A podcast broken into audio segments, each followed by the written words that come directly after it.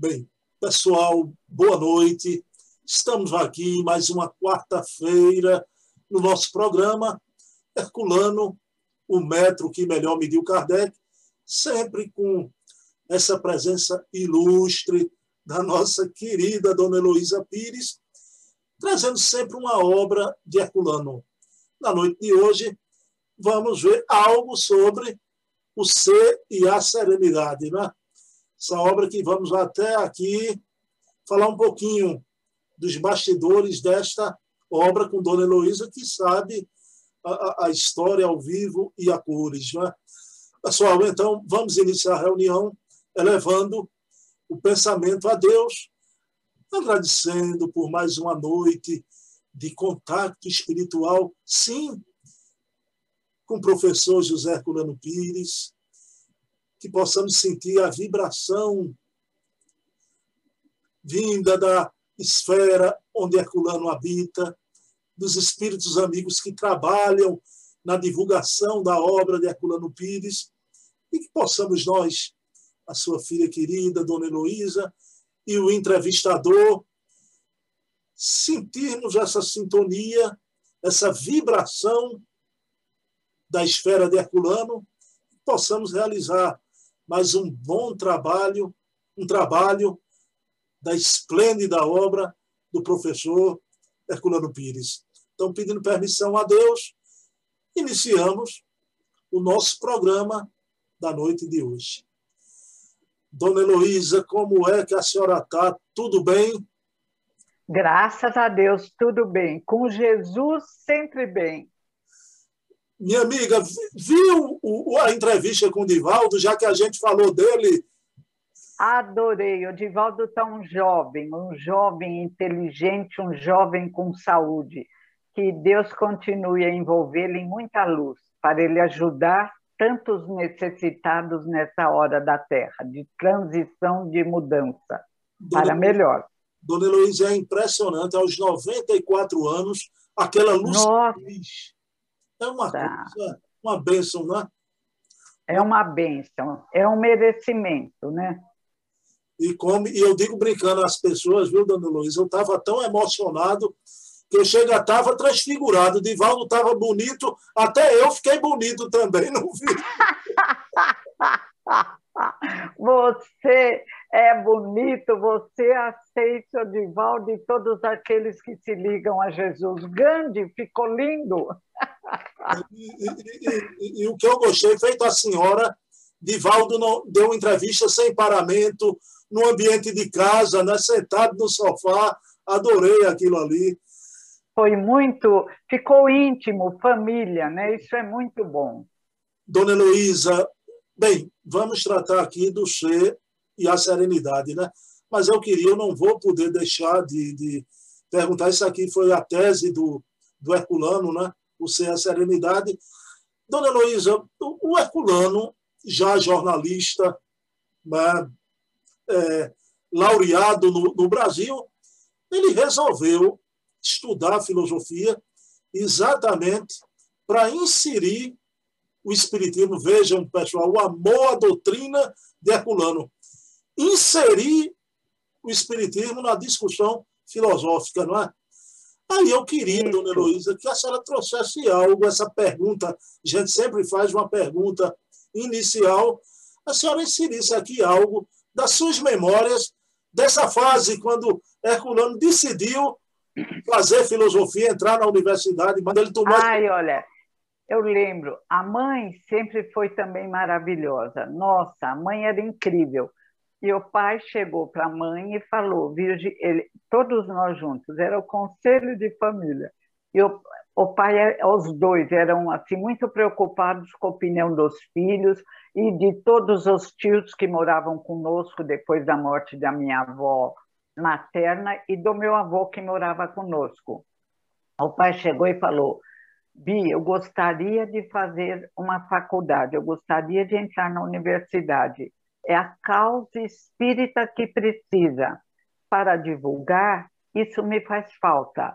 E ela disse: pode ficar tranquilo, vá realiza aquilo que você veio para realizar, que é o mais importante. E foi o que foi feito. O pai entrou na USP, nos primeiros lugares, graças a vários livros publicados e premiados, como Daga Moriga, que teve o prêmio da Prefeitura de São Paulo, e brilhou. Fez sua faculdade, fez seu mestrado, ajudou na constituição da Faculdade de Filosofia de Araraquara e trabalhou lá muitos anos, até que Bezerra de Menezes pediu que ele voltasse para São Paulo. Na época, as viagens eram longas, desgastantes, e não havia possibilidade de várias palestras em seguida, de uma cidade, depois em outra. O Bezerra pediu, imediatamente ele veio para São Paulo. E minha mãe ficou triste. Ela falou: Ai, meu Deus, eu adoro a vida do interior. Mas viemos para divulgar a doutrina. Se Bezerra pediu, vamos para São Paulo. E vieram, nova, viemos todos nós. E foi muito bom. Que bom, dona Heloísa. Olha, e também foi muito importante para Herculano enfrentar aquele pessoal que não era fácil, né? ele com curso de filosofia enfrentar o padre Quevedo. Não é isso?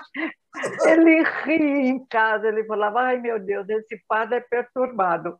Ele nega, quer negar o fenômeno mediúnico, que é a base de todas as religiões, que vem dos séculos. E às vezes ele cita livro que nem existe, mas meu pai, meu pai ria. Só que na hora da discussão ele permanecia firme, e o padre depois foi retirado pela própria igreja, porque ele falava às vezes, tadinho, no sentido de querer defender o pensamento dele, ou aquilo que ele achava que devia defender, ele vinha com tudo. E às vezes se perdia em muitas tolices, a própria igreja tirou e durante muito tempo ele ficou calado. Aí, quando ele apareceu, que ele começou a falar de novo, ele desencarnou. E do lado de lá ele já está mergulhado na verdade, se Deus quiser. O, o dona Heloísa, eu ouvi o Rizini contando né, que os dois se encontraram uma vez no hospital, ele e o padre Quevedo, com problema do coração, os dois. Aí, Rizini, aí padre Quevedo se abraçaram. Aí, quando foram embora, é, o, o padre Quevedo se virou, Rizini, ore para os seus espíritos por mim, viu? Aí o vizinho olhou para ele, tá bom, padre, ore também para os seus santos por mim. Aí, dona Heloísa. Isso é lindo. Né? E a senhora falou, foi é lindo. que aqueles debates, debates muito acalorados, mas Herculano, fora do debate em casa, comentava rindo sobre o padre Quevedo. É, ele achava graça, ele achava interessante, porque ele sabia, ele achava que o padre sabia a verdade, mas que ele defendia a tese dele com todas as forças. Foi o, é, são amigos, todo, todos irmãos, pelo amor de Deus, somos filhos de um mesmo pai. Hoje se encontraram, né? Eu sei que Herculano ah, não é a gente, mas dá vontade de dizer, tá vendo, Padre Quevedo? Olha que. Acho que o, o próprio padre dá risada e fala, bom, era a minha tarefa. Pois é. Ô, dona Luísa, é tão bom essa forma da senhora falar essas coisas que dá, tira aquela coisa, né, que o povo pensa que era uma guerra, e não era, era uma discussão filosófica, né? Filosófica. filosófica. E nenhum dos dois queria nada de mal queriam, desejavam o crescimento do povo. Eu fico preocupada quando ideologias que se dizem revolucionárias querem a volta à barbárie. Aí não dá para entender. Agora, as diferenças de encarar a conexão com Deus é problema de, são problemas de cada um. Dona Luísa, e aí Herculano, essa obra linda, Herculano que linda. era sereno, não é? Dona Luísa, sereníssimo. Fale-nos da essência dessa obra, o que ela nos traz sobre o ser e a serenidade. A visão de Herculano sobre o ser e a serenidade. Sobre o ser é linda, a visão espírita. O ser vai se transformar. No início, diz a filosofia tradicional, o ser apenas vive, o ser humano, como os animais irracionais, como as plantas. Mas ele vai amadurecer e vai se transformar no existente. Mas o que é o existente? Gandhi é um existente. O maior existente que veio à Terra, Jesus de Nazaré, que veio nos convocar a descobrirmos, a dilatarmos nossa visão, o existente é aquele que tem dilatação de visão. O existente é aquele que não está fechado num casulo, que fica só preocupado com o que comer, com o que vestir, com encher seus cofres de ouro. É o tolo.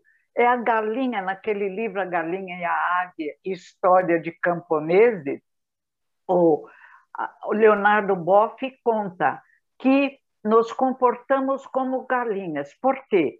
Porque somos colocados num quintal mental e temos informações apenas de comer o milho, a quirela que nos é jogada.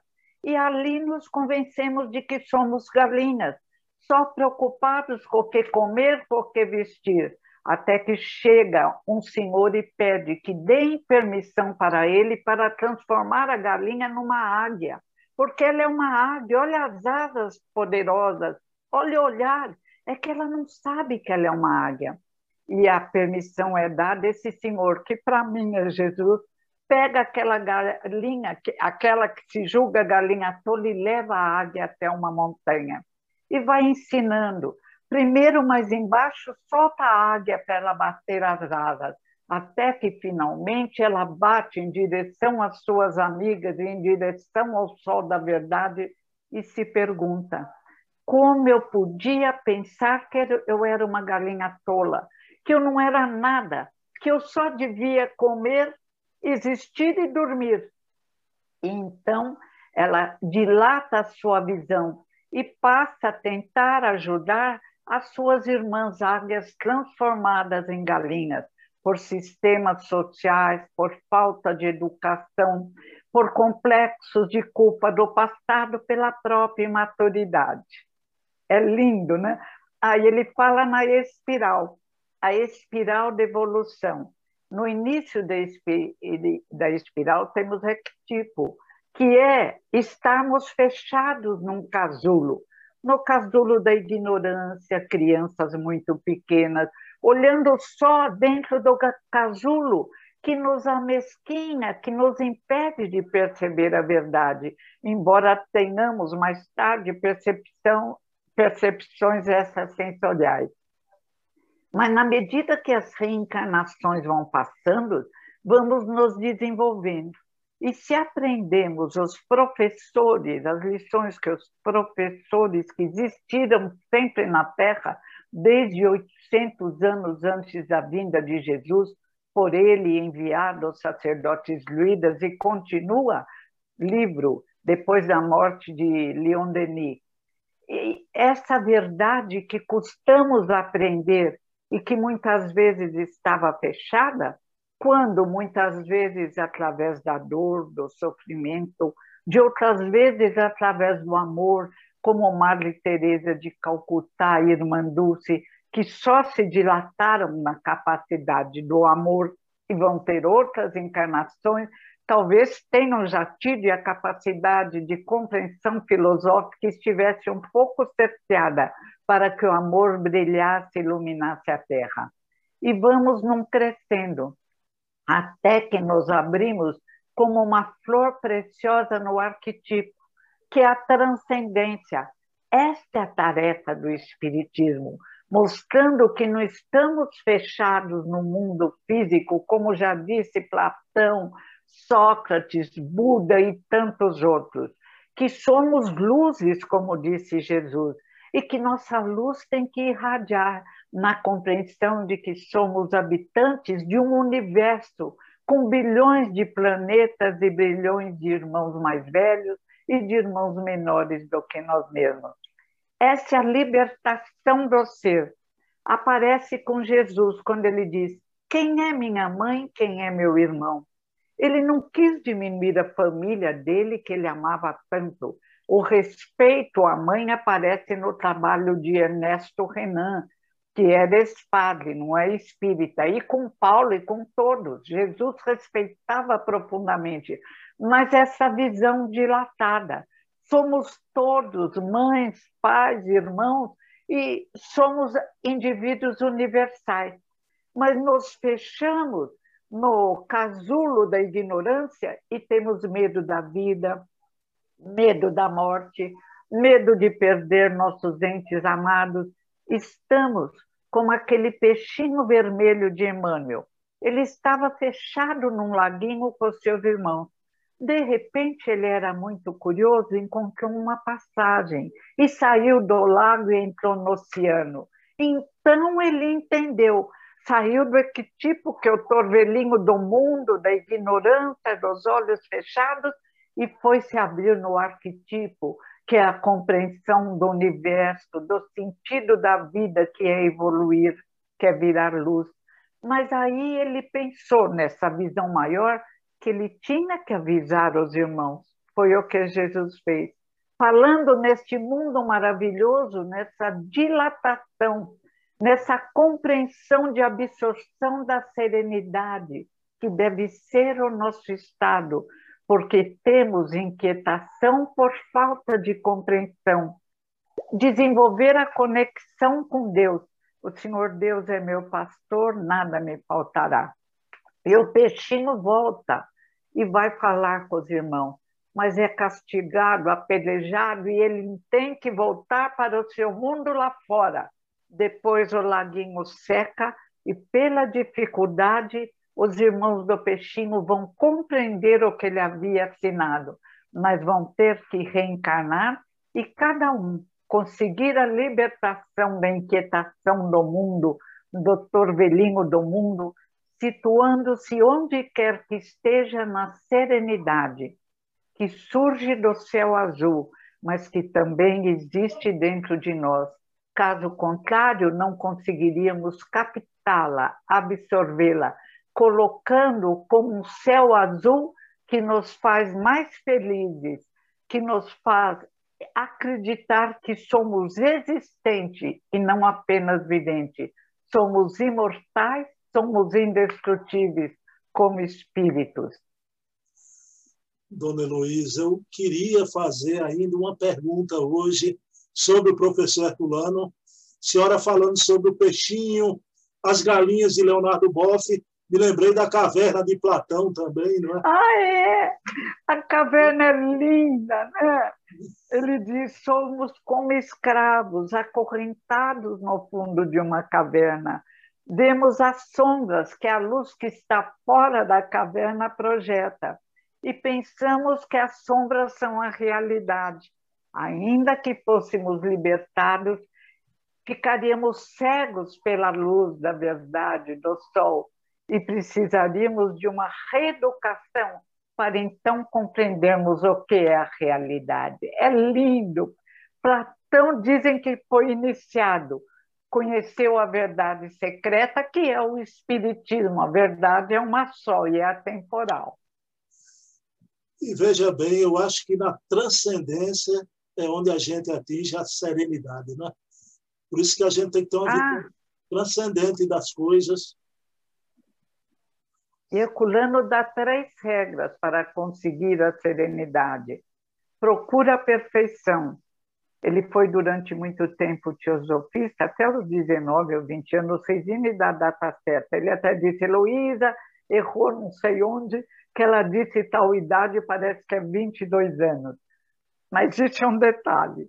E Herculano dá até a data certa, ele na filosofia, na teosofia, amava Helena Blavatsky e conta que a secretária de Helena estava preocupada em atingir a perfeição.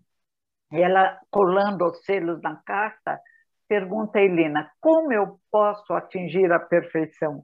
E o pai diz: a princesa Helena não era muito paciente.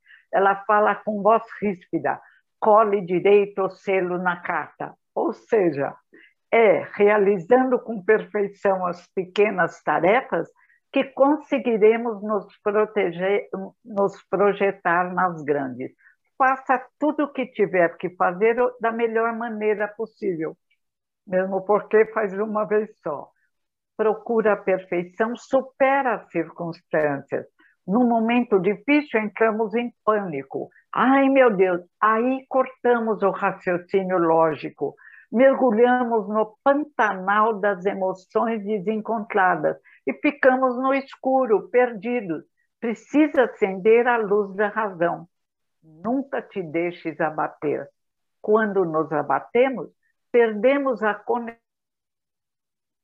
com as luzes do universo. Falta de confiança em nós mesmos, falta de confiança em Deus, nosso Pai, Senhor de todas as coisas. É necessário, como disse Jesus, orar e vigiar para mantermos essa conexão com as luzes que envolvem a nossa escola, planeta Terra, e que nos envolvem. Espíritos maravilhosos que vêm, como nós, com crianças pequenas, auxiliando no crescimento que nos é necessário. Dona Heloísa, e a minha pergunta sobre o professor Herculano, que era um homem combativo. Sim, pessoal, Dona Heloísa falou em Herculano na fase da teosofia, veja que homem extraordinário. Mesmo depois de espírita, né, Dona Heloísa, colocou o nome da filha, a irmã de Dona Heloísa, de Helena, em homenagem a Dona Helena Blavatsky. Não é? Helena Blavatsky. Ele amava muito Helena Blavatsky, que respeitava muito. Não é porque a pessoa não conhece um detalhe ou se confundiu, por exemplo, ela apresentou o perispírito do lado de lá como cascão astral.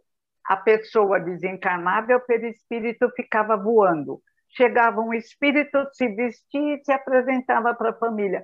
Meu Deus, foi uma pequena confusão que não é nada perante uma vida magnífica de trabalho, de estudo, de esforço para ensinar aos seus irmãos a verdade se ela às vezes não compreendeu a verdade num pequeno pontinho, muito ela compreendeu, auxiliou e continuou a auxiliar a muitos também. Dona Luísa, então a pergunta derradeira, falo que nem eu falei para Divaldo, também eu disse isso aí, a pergunta derradeira, derradeira hoje, quarta-feira, né? Assim esperamos. Semana que vem tem mais. Dona Luísa, esse homem extraordinário, combativo na defesa da doutrina, mas jamais partia para ataques pessoais, né? defendia a doutrina. Me fale, dona Heloísa, esse homem, a sua serenidade no convívio familiar com seus amigos, era um homem sereno, Herculano? Rizine conta, Rizine foi o melhor amigo de Herculano. Ele, era, ele considerava Herculano um pai. Diz ele que vieram de muitas encarnações. O pai alegre, brincalhão, não sei se eu contei aqui, mas é um método didático, vou repetir. Ele fundou o Clube dos Jornalistas Espíritas e chegavam pessoas simples que queriam aprender doutrina. E um dia o pai falando sobre a palavra karma, que é indiana, mas que nós aceitamos introduzimos no Espiritismo, um senhor muito simples levantou a mão e falou: Professor, essa palavra resolve mesmo. Quando chega um sofredor na minha casa gritando, espírito, né, nada diz obsessão, eu grito, karma, irmão, karma, e ele fica calmo. Dois se levantaram, meu pai segurou-os, deu um sorriso maravilhoso, eu estava lá nesse dia, um sorriso maravilhoso e falou, você tem razão, querido irmão. Temos que também lembrar desta palavra de uso popular, que realmente tem esse efeito. Esse karma que eu estou falando é uma palavra indiana, e aí explicou karma sem magoar aquele senhor. Eu era criança, eu achei tão lindo. Agora, quando ele aprendeu isso com Jesus, ele falava que ele tentava seguir o mestre de Nazaré. Quando havia hipocrisia, má fé, aí ele era firme. Mas quando era simplicidade, ele envolvia com muito amor, como em casa nos envolvia todos, brincando, rindo, nunca bateu num filho, nem minha mãe, nunca castigaram um filho, nem minhas tias, nem meu avô, sabiam que educar é um ato de amor, que só o amor constrói, só o amor liberta. Então, o pai é lindo, o apóstolo de Kardec, a biografia que Rizine escreveu, deixa bem claro. E eu não podia deixar de escrever um pequeno livro de amor ao meu pai, Herculano, Homem no Mundo. Foi publicado vários anos pela PESP, mas eu disse agora para eles: agora vocês me deem o livro que eu vou entregar para a fundação que o Molina havia pedido. Ainda não entreguei com essa pandemia, correria. Meu computador teve um problema, mas é um hino de amor de uma filha para um pai magnífico, que entendia desde o coração das crianças até o coração dos filósofos, dos grandes escritores, um indivíduo fora de série, eu diria um gênio. Bom, é por isso que nós que amamos a obra de Herculano, eu queria dizer isso à senhora, é impossível também não amar o ser Herculano Pires. Não é?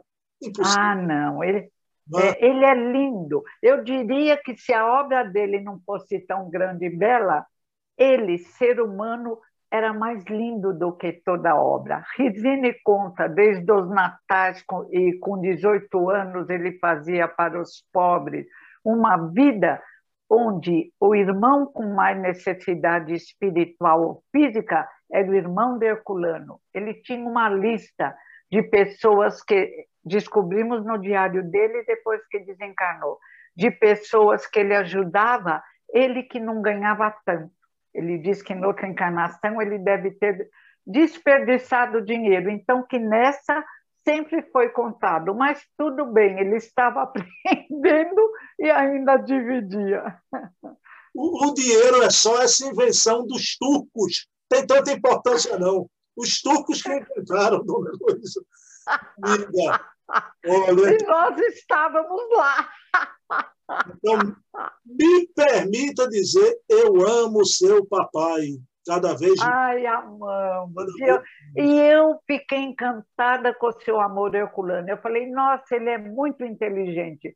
Porque tem uns que dizem, eu não entendo. Eu falo, é claro, não leem. Kardec é muito difícil. Leiam, por favor, leiam com vontade de aprender. Bem, pessoal, então, resta-nos apenas, infelizmente, por hoje, por hoje, dona Luísa, viu? Derradeira por hoje. Né? Resta-nos apenas nos despedir. Semana que vem estaremos aqui na mesma Herculano Hora, 20 horas, com essas preciosidades, esse tesouro. Pessoal, eu, eu, a gente está vivendo aqui momentos impressionantes, uma maravilha né? Que Dona Luísa está nos trazendo devagarzinho, com dose homeopática, é um alimento para a alma, semanalmente, um alimento oriundo deste papai aí, deste ser sereno, professor Herculano Pires. Dona Heloísa, vamos orar. Vamos, vamos orar. Agradecer a Deus pela presença na terra deste homem sereno, o homem que nos ensinou a buscarmos a transcendência, a compreensão universal e que, num gesto de amor e caridade moral, nos explicou os caminhos para alcançarmos uma vida mais alta, uma vida melhor. Então, agradecidos a ti, professor Herculano, e agradecidos a Jesus por enviar à Terra esses queridos e grandes embaixadores da mensagem da luz, encerramos a nossa entrevista, o nosso bate-papo da noite de hoje. Dona Heloísa, querida, vou embora com saudade da senhora, viu? Até semana que vem, viu? Se Deus quiser. Obrigada. Continue amando Herculano, que ele merece. Abraços a todos. Obrigada aos que estão ouvindo. Não é para o fim da vida, é por todas as vidas daqui por diante. Muito bom, graças a Deus. Muito Beijão. bom, fico feliz. Beijão, lembrança Cátia aí. Beijão, paz e bem. Beijo na Ceiça, boa noite.